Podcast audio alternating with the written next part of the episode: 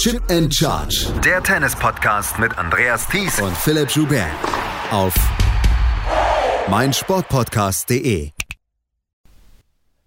In Dubai gab es das zweite WTA 1000 innerhalb von zwei Wochen. Die Herren waren über drei Kontinente verteilt. In Doha, in Los Cabos und in Rio. Da gab es eine ganze Menge an tollen Geschichten und darüber müssen wir sprechen. Herzlich willkommen zu einer neuen Ausgabe von Chip and Charge, dem Tennis Talk. Mein Name ist Andreas Thies. Eigentlich würdet ihr jetzt hier Philipp erwarten. Nee, der, ist, der kann heute nicht. Aber da Niki Goyer jetzt inzwischen meine Kollegin ist bei Sky und äh, letzte Woche ganz, ganz viel Dubai und Doha mitkommentiert hat, habe ich gedacht, Mensch, da frage ich sie. Hallo Niki. Hallo Andreas, ja, ich freue mich, zum wiederholten Male Gast sein zu dürfen äh, in deinem fantastischen Podcast. Das mit dem Fantastischen habe ich sehr, sehr gerne gehört. Vielen, vielen Dank dafür.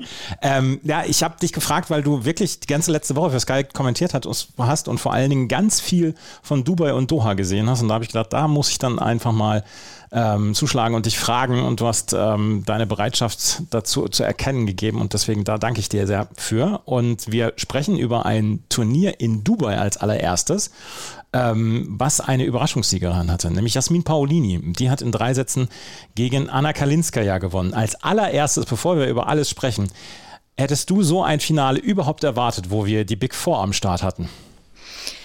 Hätte ich nicht erwartet. Hätte ich mich da vor dem Turnier festlegen müssen. Ich hätte mein Hab und Gut verloren, Andreas. Und Paulini hat zwar auch von der Aufgabe von Ribakina profitiert. Wer weiß, ob sie das gewonnen hat, aber diese Spekulationen sind hinfällig. Es gab zwei Überraschungsfinalistinnen und finde, das macht die ganze Tour aber nochmal spannender und sehr attraktiv. Jasmin Paulini, du hast es gesagt, sie hatte dieses Walkover gegen Elena Rybakina im Viertelfinale. Aber ich habe das Match kommentiert zwischen ihr und Beatrice Haddad-Meyer in der ersten Runde. Letzten Sonntag war das. Und da lag Jasmin Paulini mit 2 zu 6, 2 zu 4 und 15-40 zurück. Und da habe ich dann schon, da habe ich, ich weiß, dass ich da kommentiert habe, naja, jetzt geht die Hoffnung langsam dahin für Jasmin Paulini. Oh, wie dumm ich war.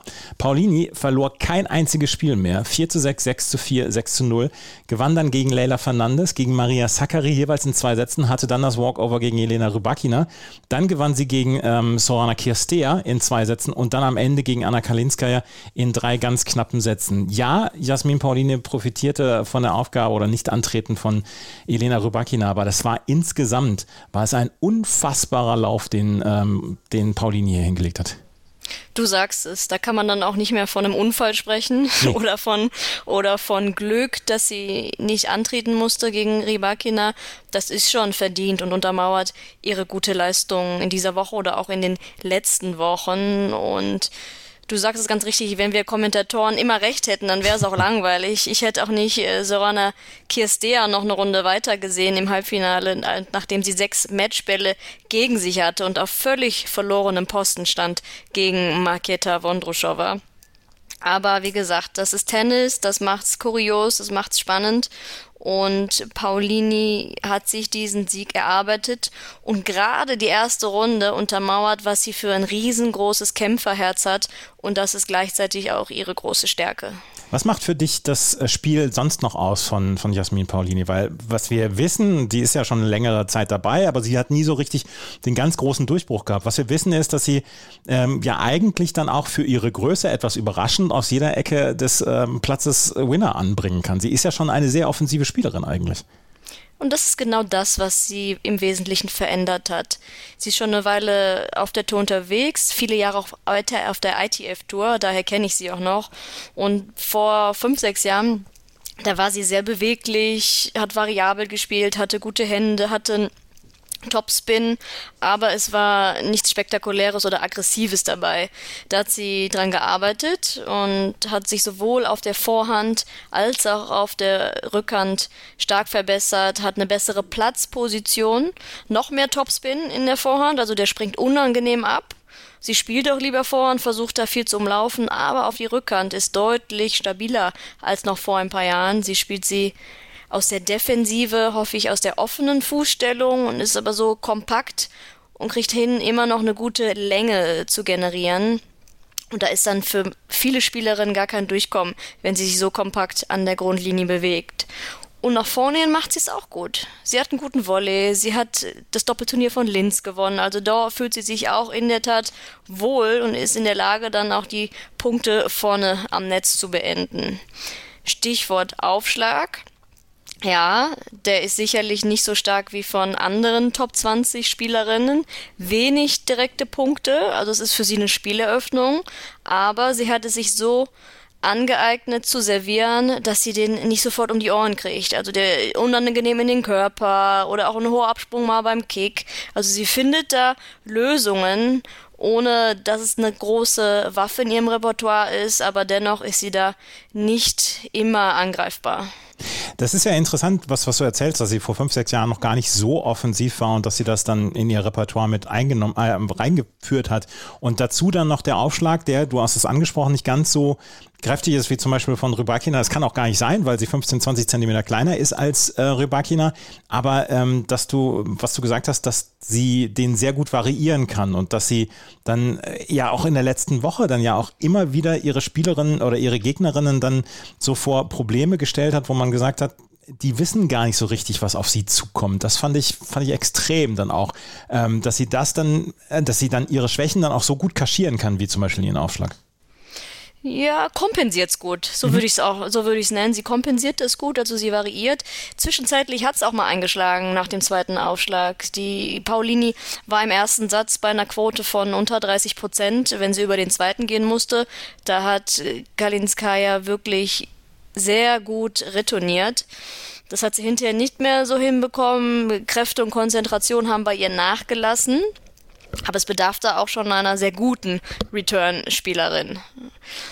Ähm, und sie hat dann Lösungen gefunden, hat mehr Qualität auf den zweiten Aufschlag gebracht, etwas mehr Risiko noch äh, genommen. Also sie ist da schon in der Lage, sich zu wehren.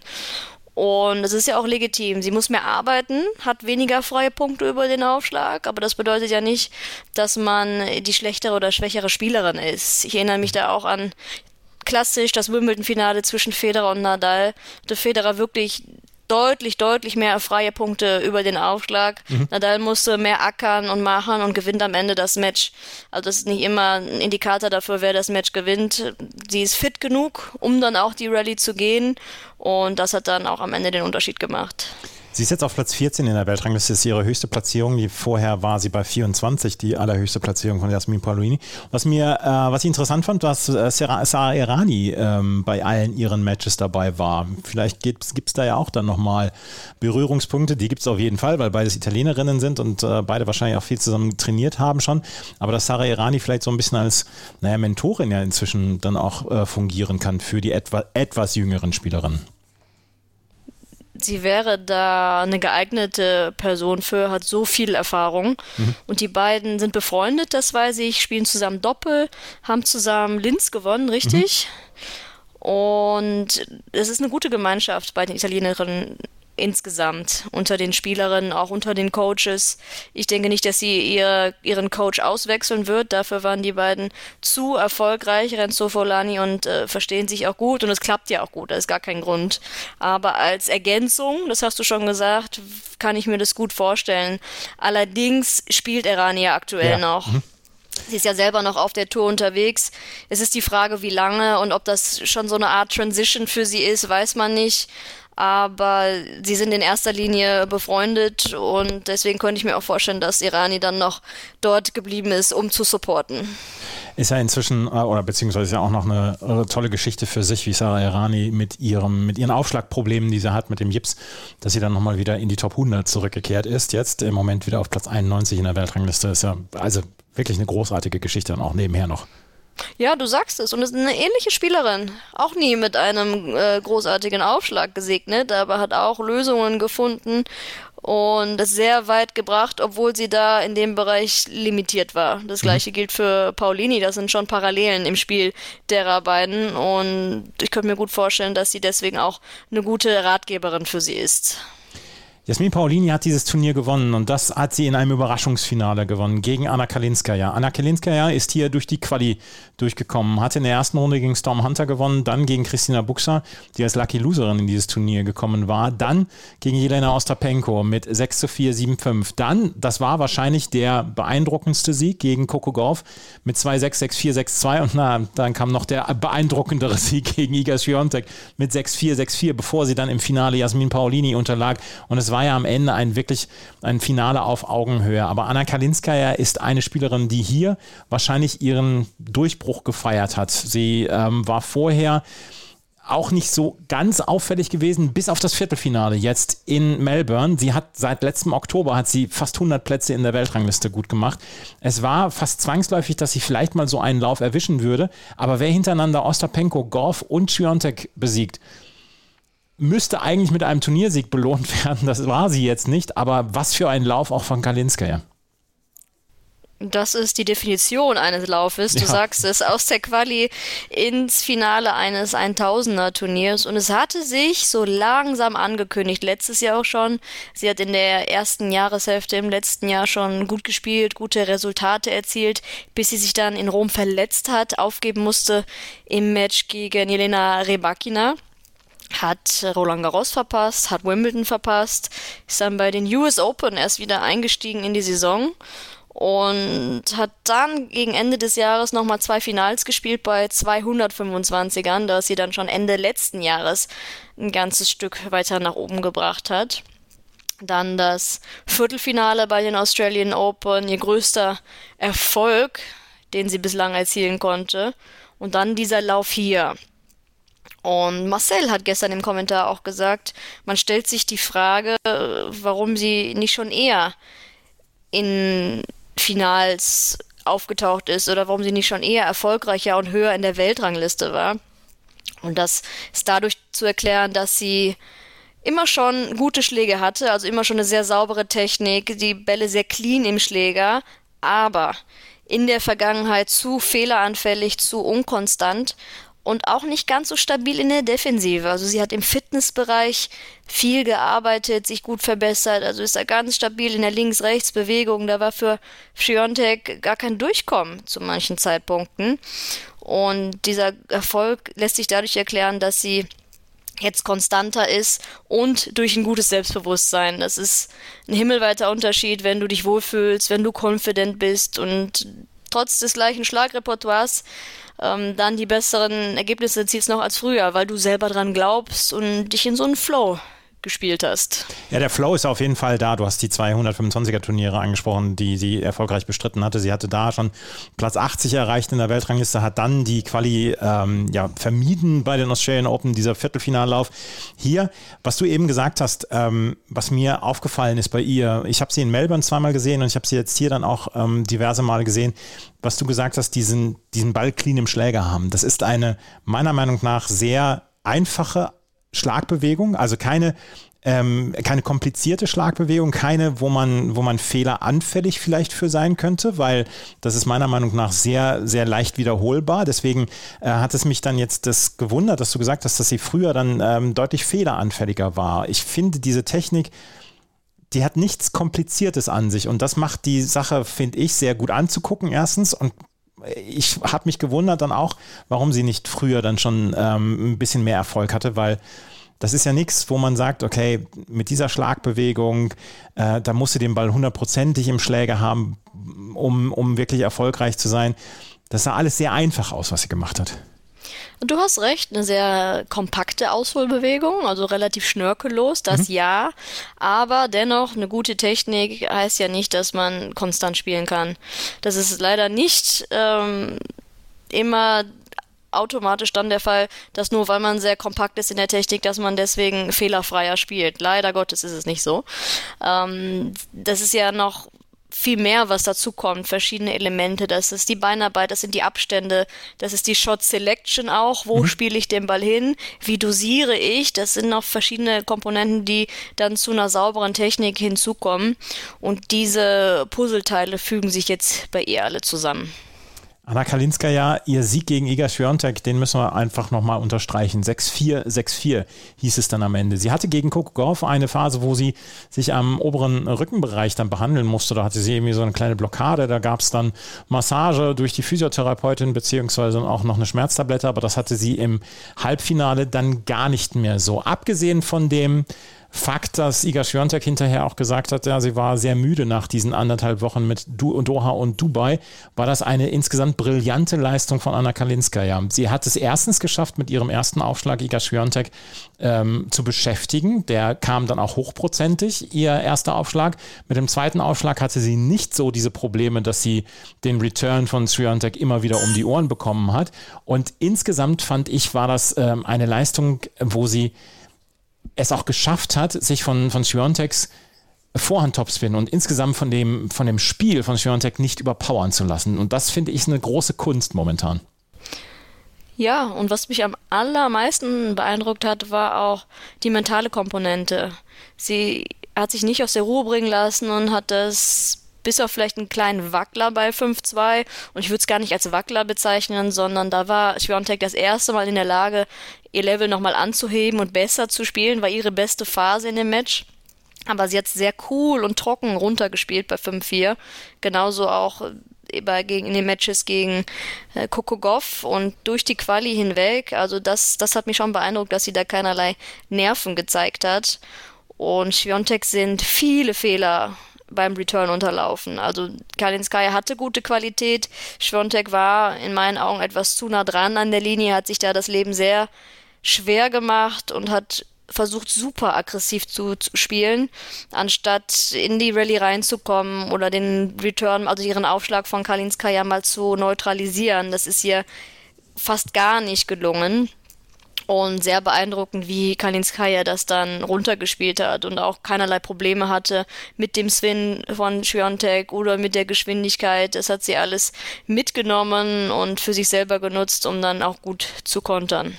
Aber insgesamt ist das so eine Überraschung, dass jemand wie Schwiontek dann zwischendurch zur Hektik neigt, oder? Ich meine, sie hat diese diese äh, unglaubliche Return-Stärke. Sie hat diesen Topspin, der alle Spielerinnen eigentlich aus dem Platz drängen kann. Und da gegen Kalinskaya ist sie zwischendurch hektisch geworden. Fand ich auch. Sie ist hektisch geworden, sie ist wütend geworden, mhm. frustriert, sie hat den Schläger geschmissen. Ich wann, hast mich, du das also letzte ich, Mal, wann hast du das letzte Mal Schwiontek einen Schläger schmeißen Ja, ich kann mich nicht erinnern. Ich wollte es gerade sagen. Nicht. Ich kann mich nicht erinnern. Ich, ich kann mich erinnern an ratlose, verzweifelte Gesichtsausdrücke bei ihr, gerade in Richtung Box. Das ja, dass sie manchmal aussah wie ja wirklich so ein eingeschüchtertes Reh, wenn das mhm. jetzt ein Vergleich sein kann, das schon. Aber Wut und Ärger wirklich nur sehr selten. Und die, ich, damit meine ich dieses hektische, damit meine ich dieses überaggressive, dass sie versucht hat, mit ein, zwei, drei Shots den Punkt zu machen und keine Ruhe hatte im Spielaufbau. Auch vom Return weg, direkt versucht hat, drauf zu gehen, anstatt in die Rallye zu gehen. Und sie kann ja, sie ist die Nummer eins der Welt. Mhm. Sie kann ja mit jeder Spielerin auf diesem Planeten eine Rallye gehen. Und das hat mich auch sehr verwundert, dass sie da sehr hektisch war und die Ruhe gefehlt hat beim Spielaufbau. Iga Swiatek ist hier im Halbfinale gegen Anna Kalinskaya ausgeschieden und hat hinterher ein bisschen von Müdigkeit gesprochen. Auch Elena Rybakina musste oder konnte nicht antreten. Die beiden hatten das Finale in Doha gespielt. Insgesamt haben wir drei Wochen jetzt mit Abu Dhabi, Doha und Dubai gesehen, wo die 2000er Turniere hintereinander waren. Ähm, jetzt kommen dann noch mit Indian Wells und Miami zwei weitere Tausender Turniere. Wir haben also 4000er Turniere für die Frauen innerhalb von sechs Wochen insgesamt. Ähm, man hat schon gemerkt, dass da auch ein Verschleiß dann dabei war in diesen beiden Turnieren, oder? Das hat man gemerkt. Das war schon sehr viel Tennis zu Anfang des Jahres. Gerade bei Ribakina, die auch sich vor den Australian Open keine Pause gegönnt hat, sondern auch in der Woche davor gespielt hat.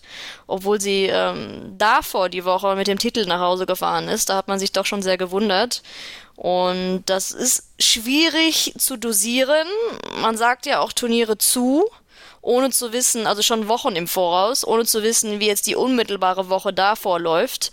Und kann dann auch manchmal nicht so ich sag mal, in seine Teilnahme kurzfristig absagen. Man hat Verpflichtungen gegenüber den Turnierveranstaltern, auch entsprechende Verträge.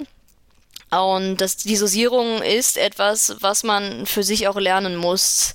Klar sind die 1000er dann auch Mandatory Events mhm. für die Top-Leute, die müssen gespielt werden. Aber die Dosierung ist ganz, ganz wichtig und es ist schon ein Verschleiß vorhanden. Diese Signale, die der Körper von Jelena Rybakina ihr dann gesendet hat, so würde ich es mal nennen, dass man dann ein Magen-Darm-Virus bekommt, das ist sicherlich auch der Müdigkeit oder der Erschöpfung geschuldet. Das gleiche bei Schwiontek. Hat letzte Woche gewonnen, hatte sehr viele Matches am Stück, kaum Tage frei dazwischen. Also das merkt man schon. Und jetzt werden beide sicherlich nochmal neuen Anlauf nehmen, sich erholen und dann in den nächsten Teil der Saison starten. Aber prinzipiell ja, um, um jetzt mal ein kleines bisschen globaler zu werden, prinzipiell ja so ein kleines bisschen auch das ähm, dem Konstrukt WTA geschuldet. Ich meine, wir haben in den letzten Jahren sehr häufig die Nachrichten gehört, die WTA, da geht es finanziell schlecht und es ist in China nicht gespielt worden, wo 30 Prozent der Preisgelder quasi ausgegeben worden sind. Jetzt ist quasi wieder Normalität ein, eingezogen und wir haben diese Turniere und wir haben dann auch diese finanzkräftigen Turniere mit Abu Dhabi, mit Doha und Dubai und ähm, da dann drauf zu verzichten ist halt auch sehr schwierig. Du hast es gesagt, die 2000er Turniere sind dann auch noch mandatory, ähm, aber nach April oder nach dem, nach dem ähm, Sunshine Double in, in Miami ist dann gefühlt schon fast die Hälfte der Saison gespielt für die Frauen, hat man das Gefühl. Ja, also eine Periodis Periodisierung sieht anders aus ja. in, in meinen Augen. Und die Saison ist ohnehin für Außenstehende schwierig zu verstehen. Die ist auch sehr lang. Es gibt keinen Sport, wo es nur so eine kurze Offseason gibt. Die Finals sind spät, dann ist auch nochmal Fed Cup. Bei den Herren das gleiche, dass das, äh, die Finals sind spät, dann haben Davis Cup.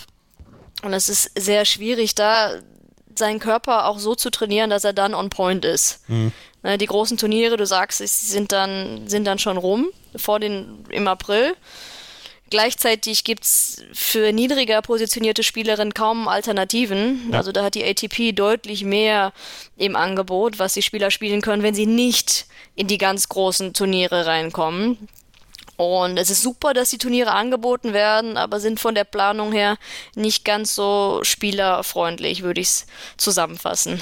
Ja, nach dem, äh, nach dem Sunshine Double geht es ja dann auch gleich weiter mit Charleston, mit Stuttgart und dann kommen schon wieder Madrid und Rom. Also ähm, die, die Tennistour schläft auf gar keinen Fall. Das ist unser kleiner Ausflug dann in die Planung, beziehungsweise das, was die WTA an Problemen beziehungsweise an Möglichkeiten jetzt im Moment hat, auch den Spielerinnen an Spielpraxis zu geben. Aber wir müssen noch über ein paar andere Spielerinnen sprechen hier beim beim Turnier in Dubai, weil es gab sehr viele Überraschungen. Eine Überraschung war auch Sorana Kirstea. Die hat gegen Maketa Vondrushova 2 zu 6, 1 zu 5 zurückgelegen. Hat insgesamt wie viele Matchbälle abgewehrt? Vier oder sechs?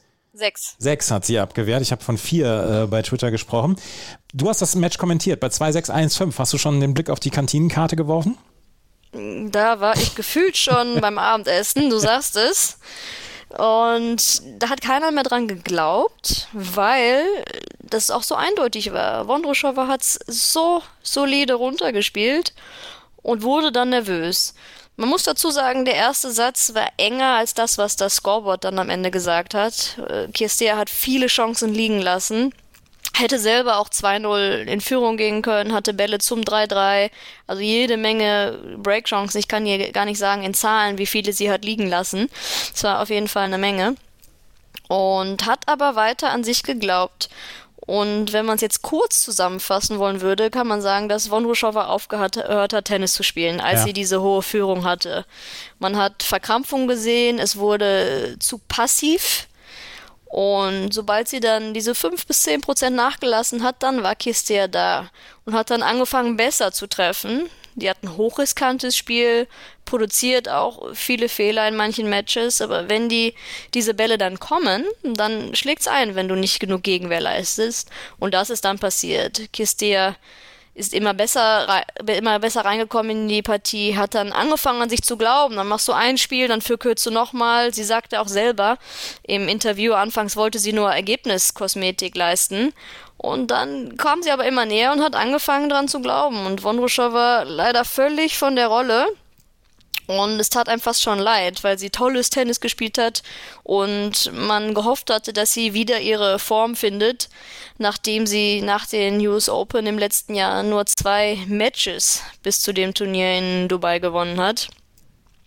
Tolle Spielerin, aber ja, deswegen hätte ich es ihr auch gegönnt.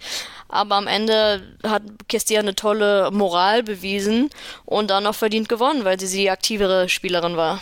Sie war die aktive Spielerin, aber letzten Endes müssen wir sagen, das hat nicht Kestia gewonnen, das hat Vondrushova schon verloren, oder?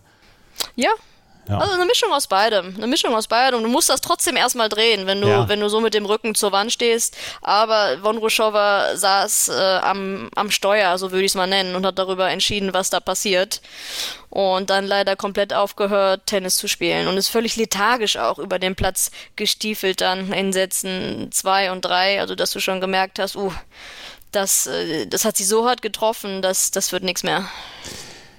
Eine andere Spielerin, die einen bemerkenswert guten Start ins Jahr hatte, ist Kinwen Zhang die hatte das Finale in, bei den Australian Open erreicht und ähm, sie hatte das erreicht, ohne eine Top 50 Spielerin zu besiegen auf dem Weg ins Finale. Dafür muss sie sich nicht rechtfertigen.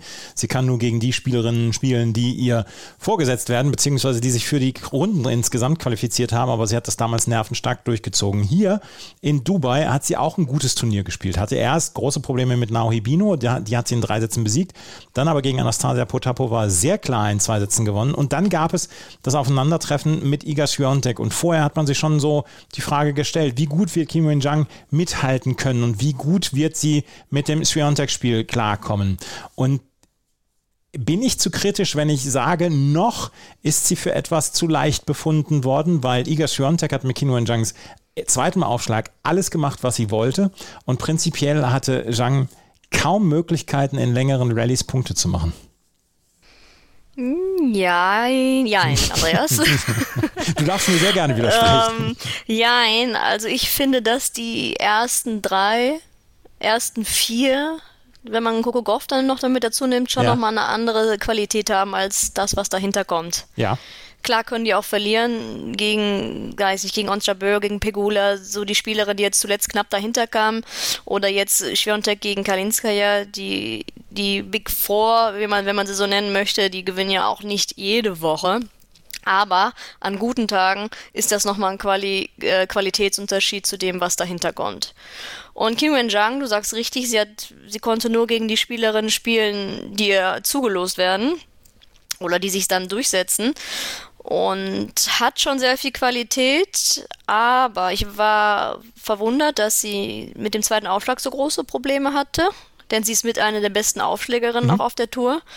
Schwiontek mit einer der besten Return-Spielerinnen kann das gut lesen. Sie kann den Ballwurf gut lesen von Qin Wen Zheng und ja, ich denke, sie, die ist auch sehr jung und noch in der Entwicklung noch nicht so lange jetzt in diesen Bereichen der Weltrangliste zu finden, erst seit den Australian Open und muss da ihre Position auch noch bestätigen, in meinen Augen. Hatte so einen wirklichen Senkrechtstart, oh, aber auch immer mal wieder Ausreißer nach unten, so wie gegen Hibino im ersten Satz, dass sie immer mal wieder streut mit der Vorhand und bei diesem hochaggressiven Spiel auch in manchen Matches zu vielen Unforced Errors neigt. Aber wenn sie da äh, stabiler wird, konstanter wird, dann konnte ich mir schon vorstellen, dass wir sie langfristig in den Top Ten sehen. Ich wollte nicht damit andeuten, dass ich sage, äh, dass das wird nie was mit Kim Wen-Jang. Aber nein, nein, für, für den Augenblick fand ich, ähm, da ist sie dann doch ähm, etwas zu sehr mir rumgeschubst worden von Iga Swiatek dort. Ja, äh, da, da, da, hast du recht.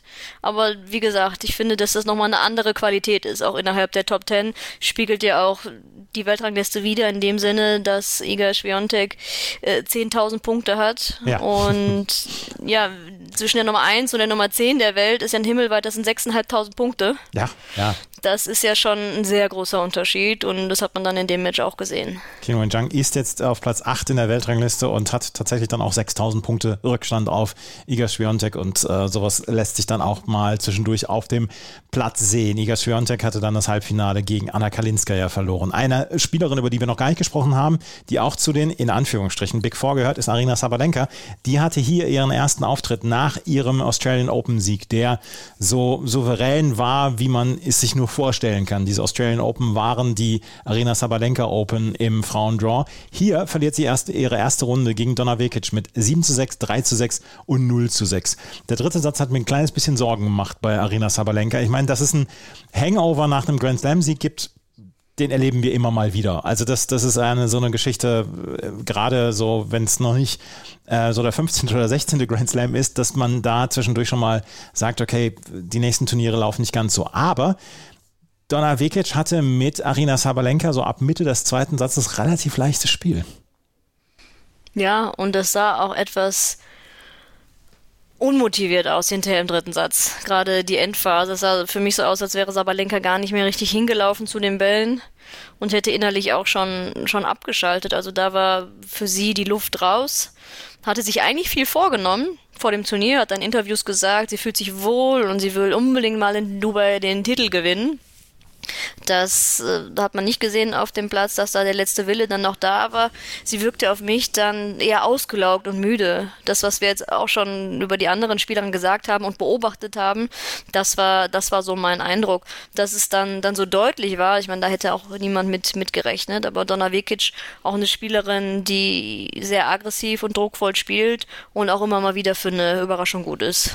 Ja, absolut. Äh, auch da, Donna Vekic ist eine Weltklasse-Spielerin. Das haben wir in den letzten Jahren immer wieder mal gesehen. Sie hat es vielleicht nicht konstant genug hinbekommen, aber dass sie Turniere gewinnen kann, dass sie im Finals stehen kann, dass sie die großen Spielerinnen noch besiegen kann, das wissen wir. Aber wie gesagt, dieser dritte Satz von Arina Sabalenka, der hat mich dann doch ein kleines bisschen nachdenklich gemacht, wo ich gedacht habe, oh, 6-0 sich so abschießen zu lassen in seinem ersten Match nach, ähm, nach einem Grand Slam-Sieg, das ist vielleicht nicht ganz so das aller, allergrößte Zeichen. Wir werden sehen, wie es in den nächsten Wochen dann weitergehen wird. Indian Wells ist ja dann jetzt das nächste Turnier dann auch für Arina Sabalenka. Gibt es sonst noch Namen, über die wir unbedingt sprechen müssen? Da würde ich jetzt noch einmal gerade drüber schauen über die Auslosung.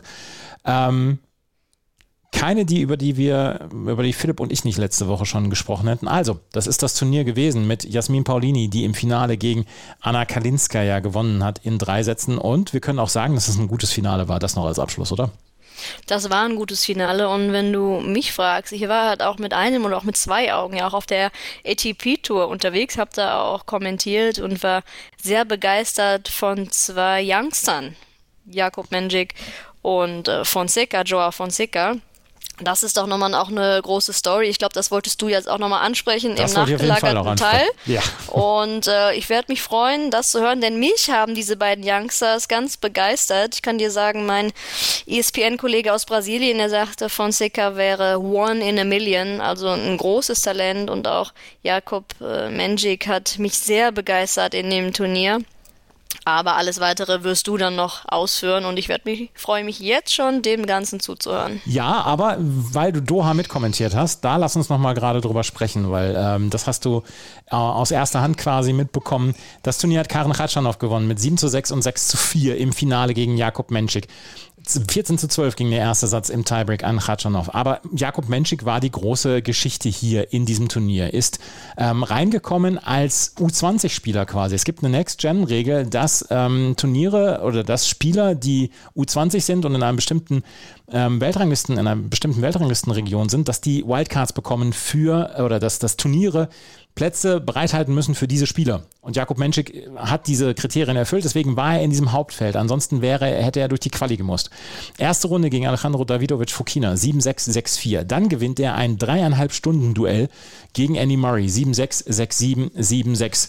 Dann gewinnt er gegen Andrei Rublev, 6-4, 7-6 und dann gegen Gael Monfils, 6-4, 1-6, 6-3. Ich habe ihm nach dem Sieg gegen Andy Murray nichts mehr zugetraut, weil ich gedacht habe, dreieinhalb Stunden gegen Andy Murray weichgeklopft zu werden.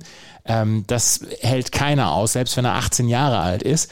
Aber Menschik hat eine bemerkenswerte Ruhe dort bewiesen und hat sein Spiel einfach weiter durchgezogen. Starke Vorhand, starker Aufschlag, sehr gute Übersicht in den Rallyes, nie überhastet. Ähm, das war ein brillanter Auftritt von Jakob Menschik. Ja, du sagst es. Und mich hat genauso diese Ruhe beeindruckt.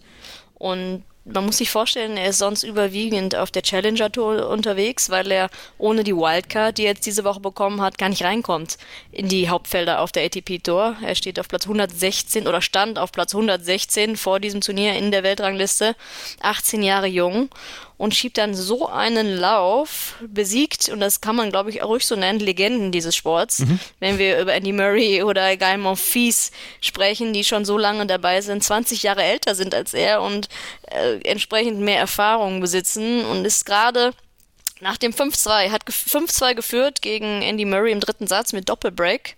Und dann bei 5-5 hat man gedacht, okay, jetzt holt sich das der routiniertere Spieler.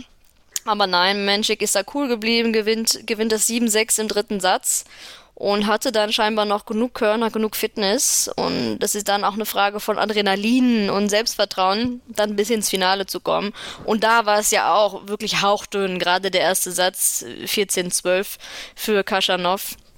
Da stand er war wirklich sehr nah dran, direkt das ganze Turnier zu gewinnen. Also das war schon sehr beeindruckt, dass er so nervenstark geblieben ist auf so einer großen Bühne, die er noch nicht oft bespielt hat. Er ist vielleicht nicht so elegant, beziehungsweise hat nicht so dieses ähm, Lehrbuchspiel, aber es erinnert einen dann doch viel auch an Thomas Berdig. Das hat man auch über Jerzy Lehecka gesagt, der ja schon einen kleinen Schritt weiter ist als Jakob Menschik. Aber man hat so ein bisschen das Gefühl, dass die sich bei äh, Thomas Berdig einiges abgeguckt haben in den letzten Jahren. Ja, Thomas Berdig war lange der erfolgreichste Tscheche und auch einer, den Magic beobachtet hat als Kind in der Jugend. Das wird jemand sein, der da auch den Weg geebnet hat und Vorbild war für viele junge Spieler und auch die, die Spielweise, diese stoische Spielweise auch. Ähm, etwas, was man sich von ihm abschauen konnte. Und du sagst, es ist, ähnelt sich schon und ich bin sicher, dass äh, Magic, wenn er, wenn er so weitermacht, dass er da auf der Erfolgsspur bleiben wird. Gibt ja schlimmere Spieler, von denen man sich die Technik abgucken kann als Thomas Berdig. Ne? Wir haben immer darüber gesprochen, wenn es ein Lehrbuch gibt, dann müsste Thomas Berdig fast alle Schläge ausführen. Ja, das ist schon, das war schon sehr, sehr kompakt und sehr satt. Also wenn man ihn noch live hat spielen sehen, er hatte die Bälle so satt im Schläger und das ist schon wirklich gut eingeschlagen auf der anderen Seite. Gerade ja. Aufschlag, Vorhand und ähnlich sieht es auch bei Magic aus. Karin Ratschanow hat dieses Turnier gewonnen und ähm, da ist dann ein, ein Routinier wieder, ja, nicht aus der Versenkung verschwunden, aber er hat mal wieder von sich, ähm, von sich reden machen lassen. Und äh, er hat immer mal wieder gute Matches gehabt. Er hat auch bei den Australian Open gut gespielt, aber immer war er eigentlich so einer, der so ein kleines bisschen übersehen worden ist. Jetzt hat er dieses Turnier relativ souverän gewonnen. Ja, er profitierte auch davon, dass Emil Rousseau-Vori nach 0-3 im ersten Satz nicht weitermachen konnte. Aber prinzipiell hat er das Turnier am Ende ohne Satzverlust verloren, auch wenn er viel kämpfen musste gegen Jakob Menschek, auch wenn er über mehrere Tiebreaks musste. Das war ähm, insgesamt von Karen Ratschanow genau das, was man vielleicht häufiger von ihm erwartet und am Ende dann auch mit einem Turniersieg gekrönt. Stichwort bei ihm ist immer die Konstanz. Dass er über unglaublich gute Schläge verfügt, das, darüber lässt er keinen Zweifel. Konstanz war immer das Thema bei ihm, dass er manchmal zu fehleranfällig war und es war eine Achterbahnfahrt in seinen Matches oder auch, wenn man sich eh seinen Saisonverlauf ansieht. Geht auch schon mal überraschend in der ersten Runde raus gegen Leute, wo man es nicht erwartet, weil er zu viele Fehler produziert. Wenn er aber fit ist und wenn er sein Spiel auf den Platz kommt, dann ist es Weltklasse und dann ist er ein Top-10-Spieler. Nur war er in der Vergangenheit nicht immer in der Lage, das so konstant abzurufen. Karin Ratschanow hat dieses Turnier gewonnen und ähm, da können wir noch einmal gerade über ein, zwei Namen dann auch noch sprechen. Ähm, Jakob Menschik haben wir angesprochen, Andrei Rublev, der ähm, seiner Wut mal wieder sehr, sehr viel Freilauf gelassen hat in seinem Match gegen Jakob Menschik. Darf ich dich dann als, als Profi bzw. Ex-Profi dann auch mal fragen, wie viel Energie verbraucht man, wenn man so die ganze Zeit mit sich selbst beschäftigt ist, beziehungsweise wenn man so viel Energie dafür verbraucht, rumzuschreien oder, oder seine Box dann auch anzuschreien? Bei ihm glaube ich tatsächlich, wenn er es nicht ab und zu rauslassen würde, dann wäre es auch nicht gut für ihn, ja. weil sich das so aufstaut in ihm. Man, man merkt es ja wirklich, ja, man kann es ihm ja fast ansehen, wie es anfängt zu kochen und in ihm zu brodeln. Das würde sich aufstauen, diese ganzen Emotionen, die er in sich hat. Das mal kurz rauszulassen, das ist in seinem Fall nicht verkehrt, aber und dann muss er dann, dann muss er auch diesen Switch wieder haben, was ihm normalerweise gut gelingt. Das heißt, er dreht einmal durch, beruhigt sich und spielt wieder gutes Tennis. Aber da hat es nicht aufgehört. Dann ist er in diesen Abwärtsstrudel reingekommen, wo er nicht mehr herausgekommen ist. Und das ist aus sportpsychologischer Sicht nichts, was dir irgendein Experte empfehlen würde, das dann, dann so lange mit dir zu hadern und diese, diese selb negativen Selbstgespräche mit sich, mit der Box. Also das, ist, das zeigt ja auch dem Gegner, dass da heute was geht für ihn und dass, dass äh, Rublev sich nicht wohlfühlt. Also ja, ich meine, das gehört, das gehört zu ihm. Und er ist ein Top Ten Spieler jetzt schon seit einer ganzen Weile und man stellt sich natürlich die Frage, okay, wie viel besser wäre er, wenn er das ablegen könnte? Oder würde sich dann zu sehr aufstauen. Das ist ja schon was, etwas, was man sich bei ihm fragt. Genauso wie zum Beispiel bei einem Fabio Fognini. Mhm. Das Gleiche, das Gleiche. Würde der besser spielen, wenn er nicht so sehr mit sich hadern würde immer oder wenn er eine bessere Körpersprache hätte, weniger rumjammern würde? Oder braucht er das, um gut zu spielen? Das ist, äh, finde ich, ja schwierig zu beurteilen, aber für meinen Geschmack war das auch too much. Ne? Einmal rauslassen, okay, muss bei ihm sein, aber dann wieder diesen Switch hinzukriegen und wieder fokussierter zu bleiben und auch dem Gegner noch weniger zu zeigen, dass er mit sich am Hadern ist, das würde ihm sicherlich gut tun. Andy Murray ist in seinem Spätwerk dann auch nochmal etwas ähm, anfälliger für so etwas geworden. Also ich meine, der hat immer relativ viel geschimpft und seine Box musste sich immer viel anhören, aber ich fand das auch in den letzten Jahren ist er dann noch ein bisschen noch aktiver geworden. Und Andrei Rublev, bevor er, bevor er ein Magengeschwür bekommt, dann soll er lieber seinen Frust rauslassen. Bei Boris Becker hieß es früher immer von den Kommentatoren, er öffnet das Ventil.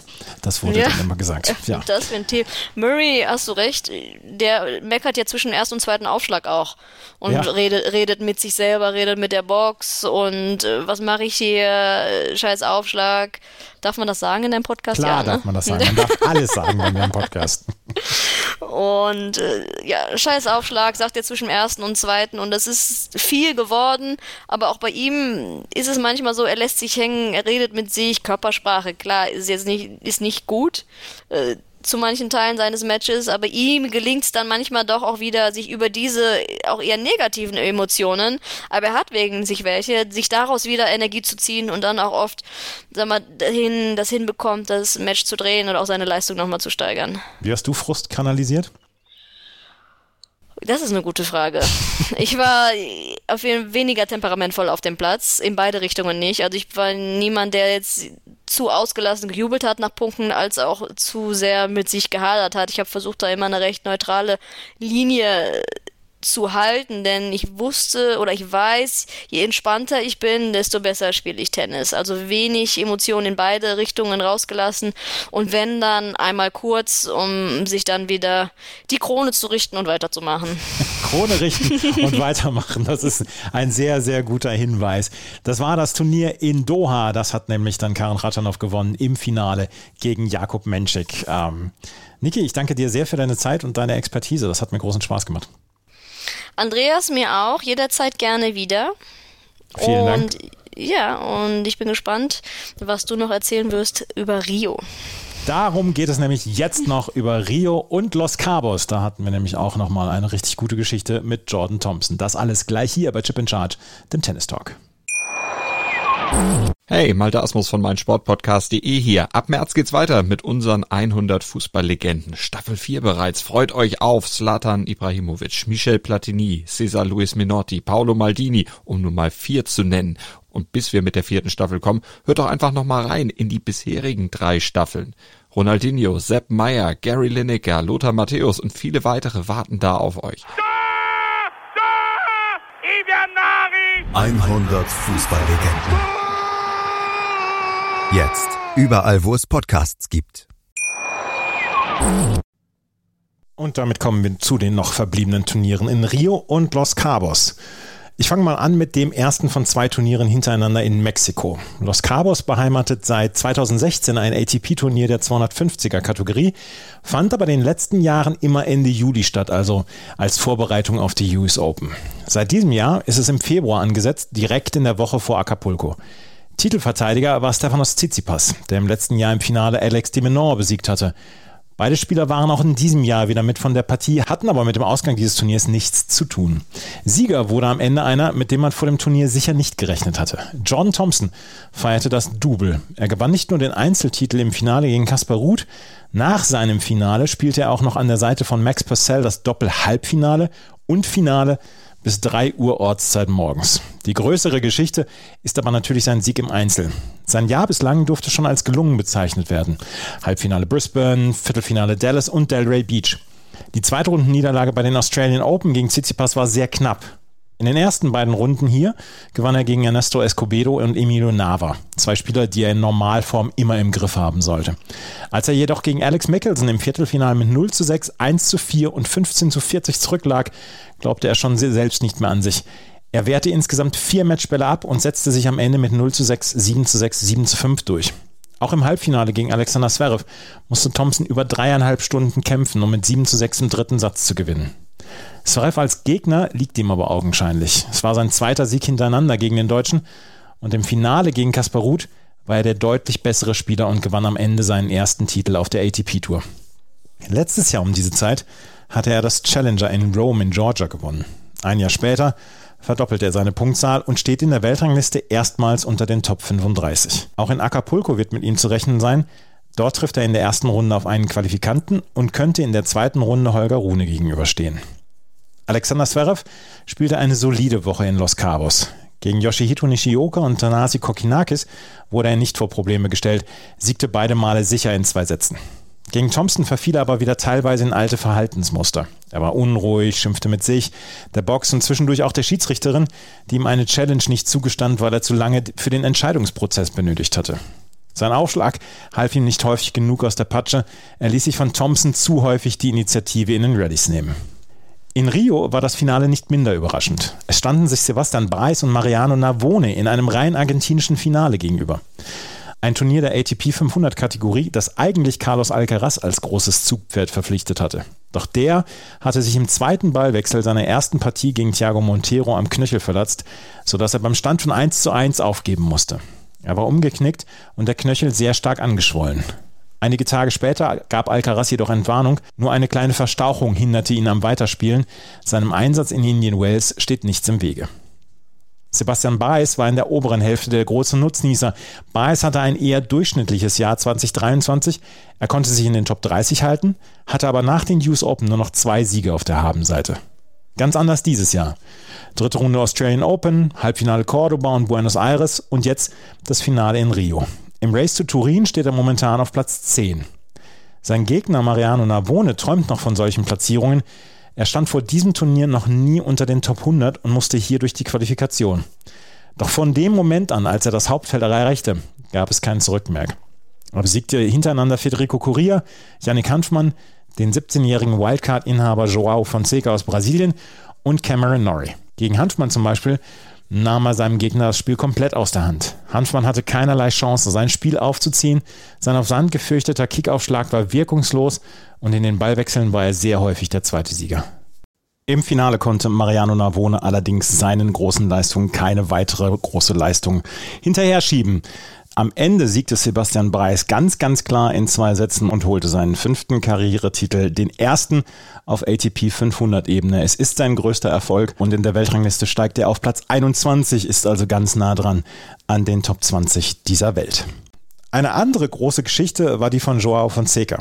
Der 17-Jährige war mit einer Wildcard in dieses Turnier gekommen und besiegte den an sieben gesetzten Arthur Fies und Christian Garin, bevor er gegen Navone verlor. Sein Aufschlag, aus der Vorteilseite gerne mit viel Kick und seine Vorhand mit extremem Spin ausgestattet, sind seine besten Schläge. Er bewies aber auch gutes Händchen mit der Möglichkeit, Stops zum Beispiel mit der Vorhand zu spielen.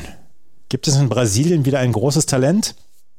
Wir werden es in den nächsten Jahren sehen, aber das Potenzial ist auf jeden Fall da. Guga Kürten war ständig vor Ort in Rio und er wird sicherlich auch seinen Gefallen an Joao Fonseca gehabt haben. Das Turnier in Rio war der Höhepunkt des sogenannten Golden Swings in Südamerika. Es folgt jetzt noch eine Woche in Santiago de Chile, ehe der Tross nach Indian Wells weiterzieht. Andy Murray hatte sich in dieser Woche zu diesem Swing geäußert und meinte, dass Südamerika auch aufgrund der Stimmung und des Enthusiasmus der Fans vor Ort ein Masters 1000 benötige. Nach dieser Woche möchte man ihm zustimmen, die Stimmung in Rio war wieder mal vom Allerfeinsten. Das war es mit der neuen Ausgabe von Chip and Charge. Ich hoffe, auch dieses Format hat euch gefallen und ich danke vor allen Dingen Niki Geuer sehr für ihre Unterstützung. Wenn euch das gefällt, was wir hier machen, auch mit der Challenger Corner zum Beispiel mit Florian Heer, freuen wir uns über Rezensionen bei iTunes und bei Spotify. Folgt uns bei Twitter, Instagram und Blue Sky.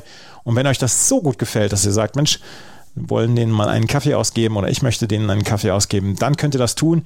In den Show Notes sind die Links zu Steady und zu PayPal verlinkt. Vielen Dank fürs Zuhören. Bis zum nächsten Mal. Dann wieder mit Philipp. Auf Wiederhören. Chip and Charge. Der Tennis-Podcast mit Andreas Thies und Philipp Joubert. Auf meinsportpodcast.de.